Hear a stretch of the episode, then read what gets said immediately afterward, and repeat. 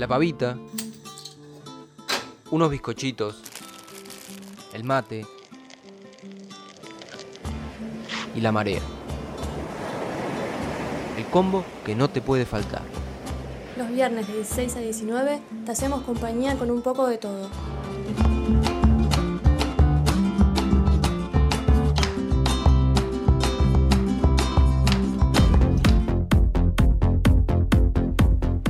La tarde y un minuto se está pasando volando, como cada viernes. ¿Qué piensan mis compañeros acá en la mesa? Se pasa rápido. el programa, ¿no? Rapidísimo, Pasa realmente. muy rápido y sobre todo cuando estamos acá en este hermoso estudio de 5 y 75 Exactamente. Radio Futura, se pasa más rápido. Sí, se pasa más rápido. Porque une la pasa bien, entonces el tiempo vuela. Ahora sí nos vamos a meter eh, en un tema que es más que interesante, que les agradezco a las compañeras por haberlo traído a esta mesa. El 10 de junio, es decir, ayer, fue el día de la afirmación de los derechos argentinos sobre las Islas Malvinas, Islas del Atlántico Sur y el sector antártico. En ese sentido es que van a estar comentándonos un poco Agus Flores y Sol Castillo por qué nos traen esta efeméride y qué cosas nos quieren compartir respecto a esto. Así que, Solcito, te dejo la palabra toda tuya. Muchísimas gracias, Mike. Eh, sí, con Agus nos parecía eh, importante traer esta fecha, sobre todo porque, bueno, veníamos discutiendo y abordando la cuestión de los bienes comunes, de entender la soberanía también como un derecho de los pueblos, y en ese sentido el reclamo por las Malvinas y que se extiende eh, a las Georgias del Sur, a las Islas Sandwich del Sur y los espacios marítimos circundantes eh, es fundamental. Y para eso nos parecía en principio importante arrancar haciendo un recorrido histórico eh, y, quizás, bueno, si bien arranca mucho antes, eh, es importante poner ese punto de partida eh, allá lejos, después de lo que fue la, la Revolución de Mayo, concretamente con la independencia de nuestro país en 1816 y con este acta que se firma, que básicamente plantea que, eh, que, en, ese momento eh, las provincias unidas del Río de la Plata heredaban el control y la admi- la administración de los territorios, eh, los territorios continentales e insulares, eh, que bueno, que estaban, como había dicho, bajo el mando de la corona española.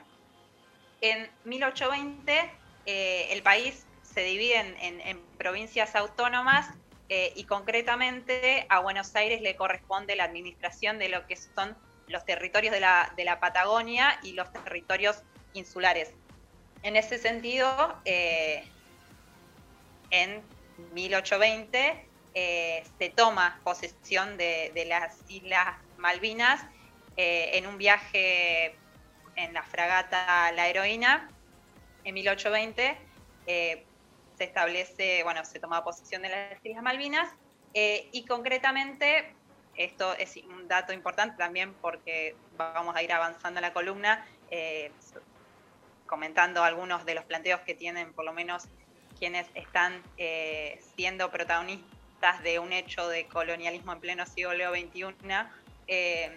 desde 1774 hasta 1810, España había eh, nombrado a distintos gobernadores para, para el archipiélago. Eh, así que bueno, ese traspaso se hace y nos corresponde desde ese momento como territorio. Eh, y bueno, ahí lo que sucede es que en, mil, en 1825 Gran Bretaña, eh, a partir de una, una solicitada que se va, a circular, reconoce la independencia de Argentina y no hace ningún reclamo sobre, sobre las islas. Ahí eh, un, un punto también importante es que claramente es una zona que es muy codiciada eh, y lo era en ese momento, o sea, a partir de ese momento, eh, por la cantidad de lo que nosotros llamamos bienes comunes, eh, y bueno, se dice, se conoce más comúnmente como recursos naturales, eh, y concretamente lo que sucede en 1929, el 10 de junio, que es el día que se instituye, el gobernador de entonces interino Martín Rodríguez eh, crea la comandancia política militar, que es la que eh, termina asumiendo Luis Bernet, y con esta comandancia política militar básicamente tenía la tarea de estar custodiando eh, ese territorio, estar custodiando también el comercio que se daba, digo, justamente siempre fue incluso cuando estaba la corona, la corona española, era un territorio muy codiciado entre Gran Bretaña y Francia, como que en ese sentido España trató de mantener el dominio sobre esas islas, pero sin embargo, bueno, era común que llegaran buques a saquear básicamente los bienes comunes y llevárselos. Eh, y ahí lo que sucede eh, ese, ese, año es que en, esas tareas que estaba cumpliendo Luis eh, Bernet, lo que hace es apresar a unos buques estadounidenses que estaban llevando adelante la pesca clandestina y como represalia Estados Unidos cuando bueno los apresa y los, los lleva a enjuiciarlos a Buenos Aires, Estados Unidos envía un buque militar y bombardea las islas. En ese contexto de completa vulneración, eh, en donde bueno, había una sociedad que estaba instalándose con una economía próspera, eh, por todo lo que implica en cuanto eh, bienes, ¿no? queda completamente vulnerado y lo que sucede en 1833, el 3 de enero, que es lo que conocemos, se da la usurpación por parte de los británicos sobre las Islas Malvinas.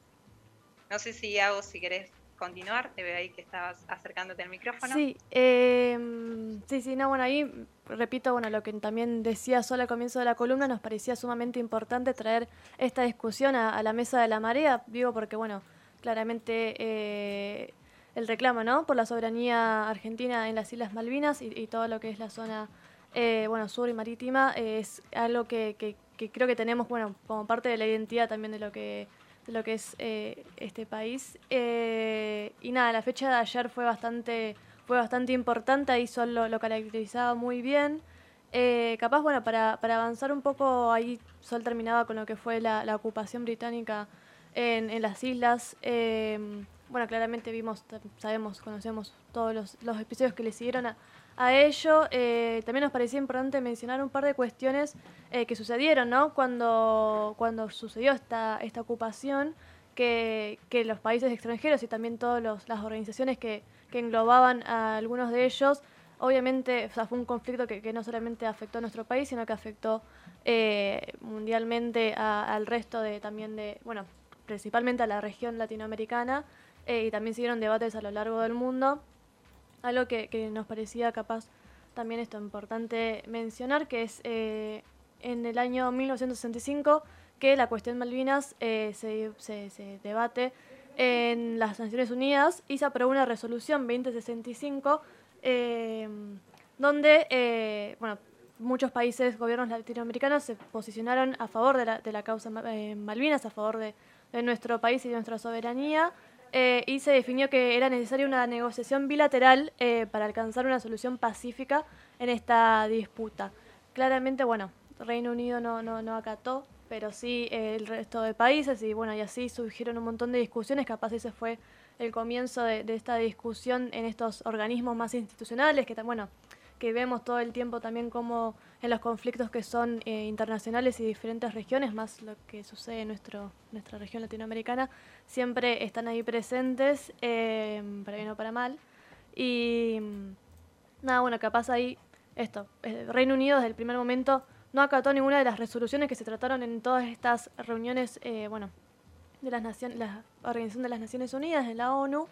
eh, porque siempre apeló a este principio de libre determinación de, la gente, de, los pueblos, eh, mm, de, los pobladores de, Malvinas y a través de, ese, discurso creo que también es un poco como eh, de a poco queda cada vez más en evidencia los intereses económicos y geopolíticos que, traen con detrás, por detrás de, eso.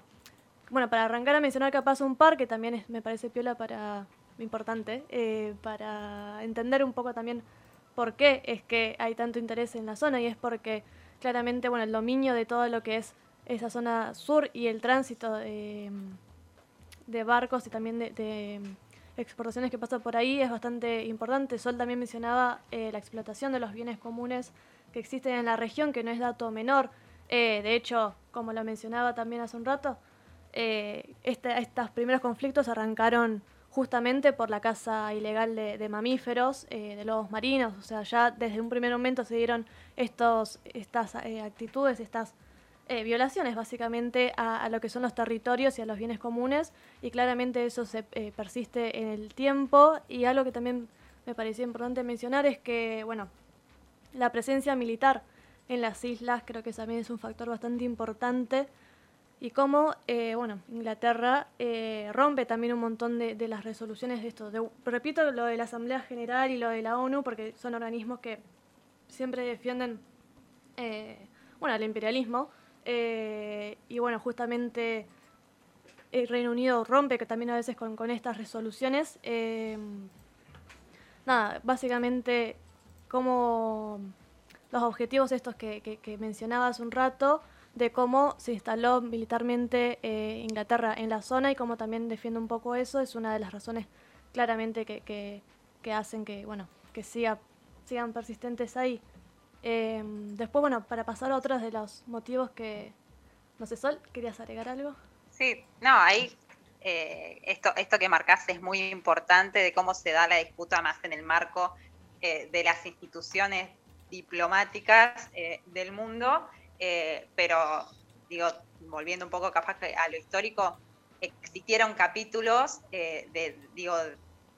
gestas que hoy recordamos y, levantamos como banda que, que, que en aquel momento eh, hacían alusión a este reclamo de soberanía, ¿no? ahí concretamente, como se mencionan tres grandes o tres hitos históricos, por así decirlo. El primero eh, bueno, cuando se, da esta usurpación a las islas, lo que se hace es expulsar eh, a, los militares y a los pobladores de las Islas Malvinas, no a todos, o sea, quedan eh, personas viviendo en las islas. Concretamente está, em, este capítulo que escribe Antonio el Gaucho Rivero, que era un peón, de 26, peón rural de 26 años, que encabeza una revuelta porque justamente cuando pasan a depender de, bueno, cuando se da esa usurpación, las condiciones de vida de los habitantes argentinos empeoran abismalmente, ¿no? Porque se profundiza esta lógica de saquear eh, y que claramente las ganancias no iban para ellos, sino que se las llevaban. Después en 1964 con Miguel Fitzgerald, que era un piloto argentino que dice que vuela al río Gallegos, pero se desvía eh, llega a las Islas Malvinas, eh, eh, iza la bandera argentina y difunde una proclama en donde vuelve a insistir con la soberanía. Y más adelante lo que reconocemos también eh, como el operativo Cóndor, que se dio el 28-29 de, septiembre de 1966, que bueno, fueron 18 jóvenes que eran militantes de la resistencia ¿no? en aquel momento en contra de la dictadura de Onganía, que también tomaron las islas por 33 horas eh, y, bueno, izaron también las banderas argentinas. Ahí en esa, en esa operación estaban eh, liderados por Dardo Cabo, que era un militante montonero que fue asesinado en el 77 por la última dictadura cívico-eclesiástica militar, y bueno, su compañera María Cristina Berrier. Digo, es una causa que atraviesa por lo menos las luchas eh, populares a lo largo de nuestra historia eh, y que bueno, que tiene sus eh, también sus correlatos en estos organismos internacionales, que, como marcaba bien Agus, eh, es importante señalar que el mayor respaldo que ha tenido la Argentina en este reclamo vino por parte de los países del continente nuestroamericano, justamente porque se comprende la importancia estratégica que tiene este sector, no solamente para nuestro país, sino como continente. Ahí eh, empezó eh, a, enumerar algunas cuestiones de, la importancia estratégica, como eran los bienes comunes, eh, ahí para poner algunos números. la importancia de discutir el mar o de los océanos es porque el, más del 97% de los seres vivos del planeta viven en los océanos. el 90% del comercio internacional va por mar y concretamente en el Atlántico Sur, el 80% que abastece a Europa eh, y bueno, el 40% creo de, las importaciones de Estados Unidos también pasan ahí por el, Atlántico Sur, ¿no? Eh, Y después, un punto también interesante eh, y fundamental para entender eh, qué hay detrás de esta disputa, es el acceso a la Antártida, que, como para que dimensionemos, eh, en la Antártida está el 70% del agua potable del planeta. Es un bien común que cada vez más está en disputa, ¿no? Lejos de ser un derecho humano, para este sistema es un bien, o sea, un, bien de, consumo, de, venta, un bien capital, eh, así que necesariamente eh, es necesario, eh, es fundamental y clave discutir esto porque se, debaten un montón de cuestiones que hacen al, sostenimiento de un modelo y de algunas potencias que, bueno, que son las que están queriendo detentar la propiedad, por así decirlo. Yo, para, para agregar en algo muy, muy cortito en el, en el marco de lo que venían diciendo, no solamente la, eh, digo, esta, esta importancia estratégica, como bien, como bien detallaban tanto Sol como Agus, eh, sino además también eh, el rol que tiene en la política de Estado, esta oscilación que tiene en la política de Estado en la Argentina, entre gobiernos que vienen y plantean como una como un reclamo irrenunciable la soberanía de las Islas Malvinas, eh, o otros recordarán a la canciller Susana Malcorra, ¿no? con sus declaraciones de 2016, eh, o las declaraciones de Bullrich últimamente. Digo, esas son algunas de las nociones que me parece que son importantes también que eh, planteemos. y hoy recordaba recién cuando hablamos con, con Agua antes de arrancar la columna, una, frase de Cristina de eh, abril de 2012, eh, no recuerdo si fue en ONU, no recuerdo si fue eh, la inauguración del museo, pero un poco que la confianza en la historia de que más tarde o más temprano se recuperan los enclaves coloniales, y ahí Cristina dice, tengo una infinita confianza en la historia, en el pueblo, para la recuperación de nuestras islas.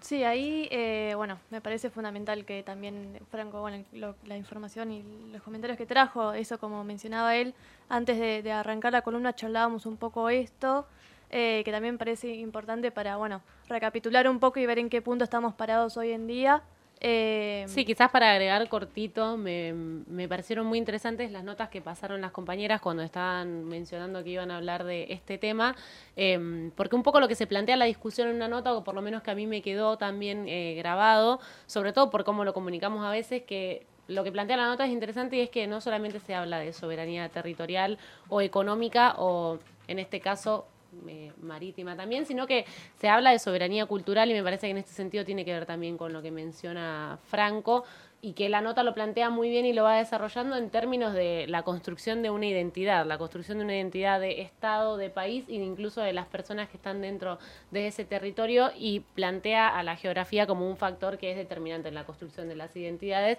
y que también renunciar a, que las Islas Malvinas pertenecen a Argentina es también eh, desconocer la inmensidad del litoral marítimo que, que tiene nuestro país y que eso la verdad que es mucho, así que me parecía interesante también aportarlo. Sí, ya bueno, para ir cerrando un poco, nos parecía también importante eh, bueno, ver qué, políticas, ¿no? Y qué, también qué políticas se han implementado y cuáles son las capaz las adecuadas para poder seguir eh, hablando, ¿no? De esto de soberanía eh, y un montón de otras cuestiones que, bueno, que el Estado claramente siempre remarca. Algo que nos parecía importante era lo del mapa bicontinental, entendernos como un país bicontinental, creo que, que es un gran paso. bueno, justamente en 2010 se sancionó la ley 26.651 eh, que establece la obligatoriedad de utilizar en todos los niveles y modalidades del sistema educativo eh, la exhibición pública eh, en todos los organismos nacionales y provinciales del mapa bicontinental de la República Argentina. Y también vimos, si no mal recuerdo, fue el año pasado, ya con esto de la pandemia confundo los años, el año pasado que, que el mapa bicontinental pasó a ser parte también de los DNI creo que también ese es un poco de esto que también decía Mai y de, formar ¿no? la identidad que tenemos como país y este es un gran paso para, arrancar con eso y creo que bueno, eh, también está claramente la iniciativa Pampa Azul que creo que, también hay que mencionar que es esta política para coordinar las áreas eh, del sector público vinculadas con el mar eh, para bueno, lograr mayor eh, conocimiento y mayor articulación para generar estas políticas dentro de bueno, los ecosistemas eh, del Atlántico Sur y proteger también lo que son los, bienes comunes y, y, bueno, también esta discusión que venimos teniendo hace tiempo ya en, en, las columnas de derechos humanos con Sol, de cómo bueno, los bienes comunes, se habla de recursos naturales, pero capaz de entenderlos como bienes comunes y esto obviamente se extiende a, nuestra parte eh, bicontinental, a nuestra parte marítima, ya que es, bueno, la investigación científica marina eh, más cerca también de, de, lo que es la Antártida es estratégica y también por eso creo que, que es importante establecer relaciones eh, internacionales con los países de la región, digo con Brasil, con Chile, eh, con países que puedan también eh, defender y sumarse claramente, que lo hacen, pero bueno, también un poco lo que decía Franco hace un rato, o sea, depende de esa oscilación también de gobiernos que, que presentan diferentes posiciones crear una, una unión, una, una, sí, una unión entre los países de, del cono sur creo que es fundamental para remarcar la soberanía sobre nuestros mares y, bueno, claramente denunciar cada vez que la injerencia yanqui eh, inglesa, el imperialismo se acerca a ellos, intenta básicamente saquear nuestros bienes comunes, nuestra ciencia y tecnología, que también es algo que, que no vamos a llegar a mencionar, pero que es muy, muy importante claramente en estas discusiones. Eh, nos quedó un montón para, para, hablar, pero nos parecía importante eh, incluir eso, o sea, dentro de lo que es toda la discusión de la plataforma bicontinental, los mares argentinos, es la cuestión Malvinas claramente es la principal y si no hay una estrategia, una coordinación también eh, del cono sur y latinoamericana, nuestra americana, eh, también es medio difícil, así que bueno, que este, que este día que fue ayer creo que nos sirve para discutir un poco todo esto, así que nada, queríamos traer esta discusión a la marea. Sí, tal cual. Eh, no, sola, no solamente esto que mencionaba Agus, uno de los puntos que también sería muy interesante abordar, es aquellos proyectos incluso que buscan ver de qué forma usar esos bienes comunes para alimentar a la población. O sea, básicamente eh, hay iniciativas que están llevando adelante, incluso acá desde, desde el CECIM La Plata, que son interesantes para ver y que, bueno, es eso, es ciencia, tecnología, organización y política eh, con vistas al pueblo, eh, no, con estas, eh, no con esta perspectiva colonial y saqueadora que se sigue sosteniendo. Eh, nos parecía importante, como dijo Agus, traer esta discusión a la mesa, mesa y volver a decir que las Islas Malvinas fueron, son y serán argentinas. no solamente las Islas Malvinas, hay todo un territorio, esto lo del mapa continental, bicontinental también es eh, fundamental para dimensionar digo, el territorio que comprende eh, a este país. Buenísimo, la verdad, el tema que eligieron traer y cómo lo abordaron, lo abordaron. Les agradezco, eh, muy completo todo. Antes de irnos a una pausa, quería recomendarle también a la audiencia y muy en relación con lo que venían charlando las compañeras, que hoy se hace la segunda charla, el segundo encuentro en realidad de un ciclo de charlas que se llama Soberanía y Pensamiento Nacional. Eh, arrancó hace muy poquito tiempo y eh, va a durar un rato más. Eh, estaba estipulado que arranque a las 6, pero se supone que arrancó hace poquito. Así que invitarles a que nos pidan eh, el link de Zoom si quieren sumarse a este segundo encuentro de debate en el que se va a estar charlando un poco sobre soberanía política, integración territorial, geopolítica y recursos naturales. Las personas que participan en el panel de esta charla son Jorge Tayana, Pedro Guaseisco y, y Rodolfo Carrizo. nada, invitarles. Pueden pedirnos el link por el Instagram de La Marea, arroba La Marea Radio. Si no, pueden buscar eh, a La Corriente de Nuestra Patria, que es la organización en la que militamos muchos desde los que hacemos este programa y desde la cual se hace mm, este ciclo de charlas. Nos buscan en Instagram como arroba hace nuestra patria y piden el link si quieren sumarse. La verdad es que es alta instancia y se los recomiendo. Ahora sí, vamos a ir a escuchar una canción. Rompe la ola de la desinformación siguiendo a la marea. Búscanos en Instagram y en Twitter como arroba la marea radio y en Facebook como la marea.